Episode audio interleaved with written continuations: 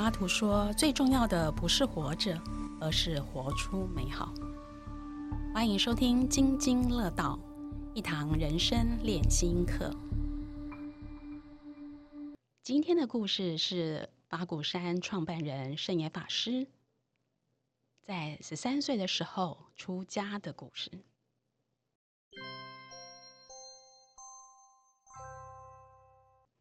圣严法师说。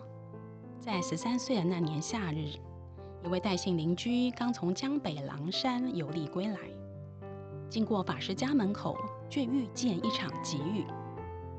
邻居就进入了法师家避雨，一眼望见了法师啊，就想起了狼山广教寺方丈托他在江南一带找一位小和尚的事，便询问了法师母亲的心意。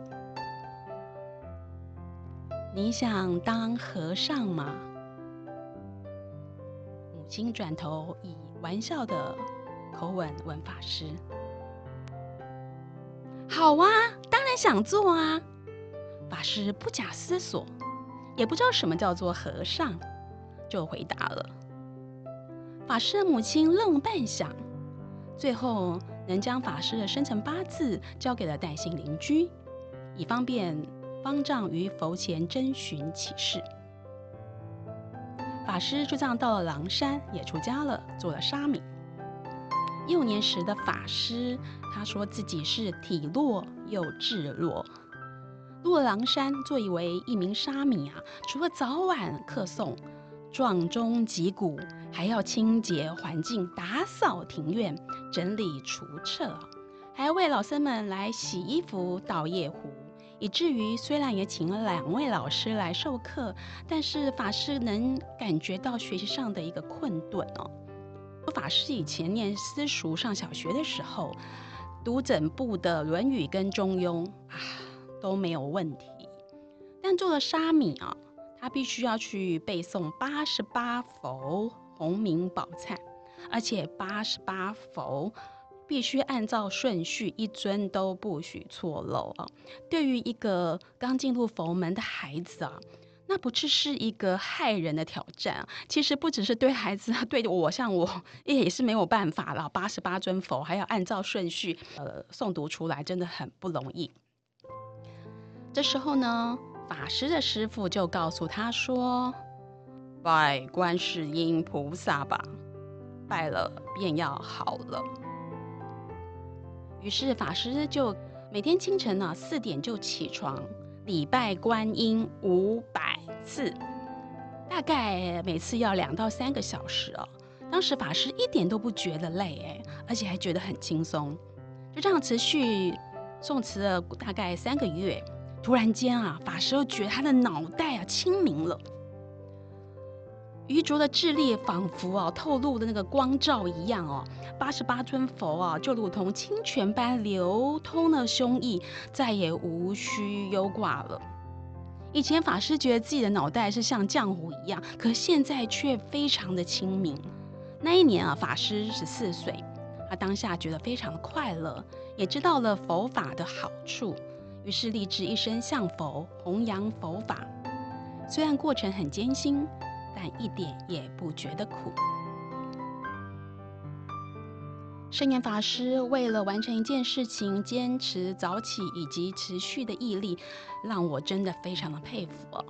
我自己也陆续的阅读了圣严法师的自传，还有他的著作，真的是一直尽心尽力做好每一件事情。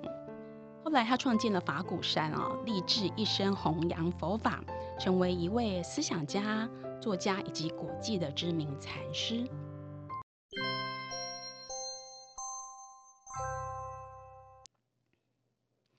我非常喜欢这个故事啊！触动我的关键字就是每天清晨四点起床礼拜观音五百次，然后脑袋就从浆糊变清明了。哎，朋友们，你可以思考一下，五百次是什么样的感觉？想象你的双膝跪下。双手持地，你的额头必须要碰触到地板，然后再起身，连续五百次。这不只是身体上面的劳累哦，更是心的磨练。我有练习拜佛二十一次，这不只是身体的劳动哦。哇，真的已经微微出汗了，然后就觉得有点累，膝盖有点痛哎。虽然很想达到脑袋从浆糊变清明这件事情哦，但是就在想有没有更简单的方法？哎，各位会不会跟我一样？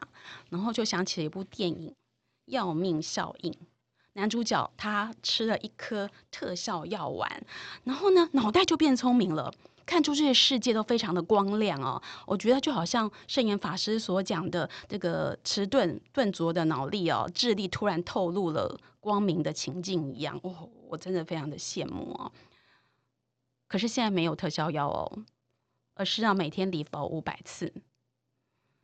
嗯，各位朋友，你愿意吗？我们听了很多企业家，不管是郭台铭、马云、贾伯斯他们的成功秘诀，我们也知道了很多，也看很多网红，像蔡阿嘎、阿汉或是李克太太，他们成功去养粉丝、流量变现的这个创意哟。那我们都知道啊，可是我们却没有复制啊。当然，有些人也还是很多成功的了。我想，主要的原因并不是他们比较聪明或比较幸运。而是他们比我们够坚强、够努力，我们做得到吗？在我们的人生当中哦，其实讲我自己啦，就是常常会面临很多的挑战，然后就给很多的借口哎呀，这样做是不是太辛苦了？这压力是不是太大了？好像也没那么需要吧？明天再开始好了，先来划划手机呀，看一下脸书、IG，哎，按个赞，来看看那些搞笑影片啊，哎，留个言是吧？哈，那也因为任务太困难了，会产生了抗拒或害怕，就不如不做吧，是不是这样？我是这样子了哈。对于我们认为很重要的事情，我们常常会找借口一拖再拖。后来我读了一本书。为什么越重要的事越不想做？书中提到“积极废人”这个词，他说：“积极废人就是喜欢给自己立下目标，却永远做不到的人。通常在心态上积极向上，在行动上却宛如废物。”哎呀，我觉得自己好像也类似是这样。嗯，我有立志要考不动产经纪人证照。我买书也付了报名费，但是最后却弃考了。我立志要减肥，健身房每个月都有缴费，但最终都只去洗三温暖。哈，朋友，你们跟我也一样，都是积极废人吗？想要摆脱懒散与拖延的习惯，要积极，要自律，要成功，其实是无法一步登天的。我以我这一年多来的经验呢，我的建议是：第一步，透过自己想做的、喜欢的事情，来养成自律的习惯；第二步，试着每天早起一小时啊，不用四点起床了哈，早起一小时去做自己喜欢的事情；第三步，我们可以学学圣严法师，持续三个月专注做这件你喜欢的事情。来看看最后效果如何。华人首富李嘉诚，他每天早上四点多起床，就打一个半小时的高尔夫球。晨起后的高尔夫球练习，让他觉得可以锻炼他的冷静的思维和好的观念。欧普拉每天早上会以二十分钟来做冥想。他认为冥想可以让他更仔细的感受他的身心状态。尤其是正向的情绪啊，跟满足感跟喜悦，在这半年，我训练自己早起一小时所做的最喜欢的事情，虽然断断续续有成功不成功，但现在至少有有继续下去啊。就是看故事、找故事、写心得，就是现在和大家分享的 podcast 的内容。除了故事之外，我有加了拜菩萨七次，在周末呢，我也增加到二十一次。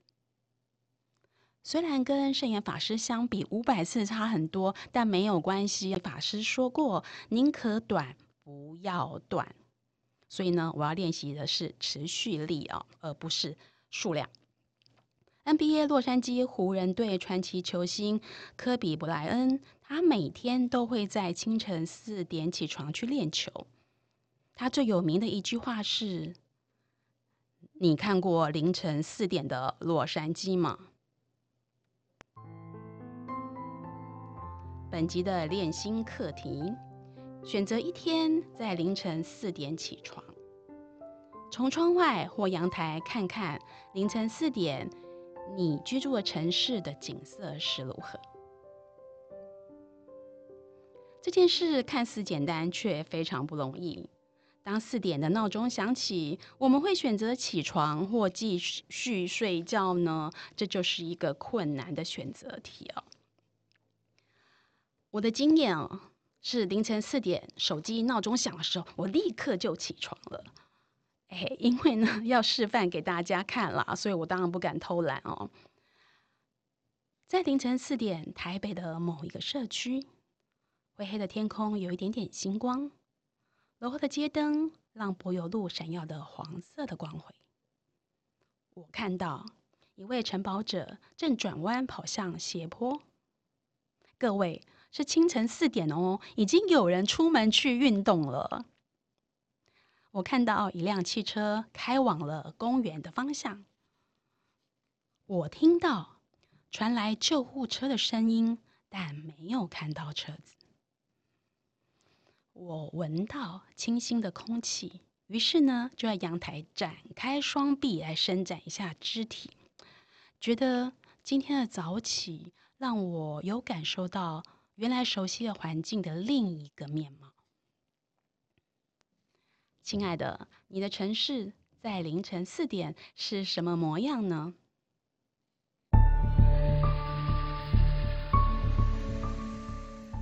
津津乐道，和你一起听故事、学观点、转心念，让生活日日是好日。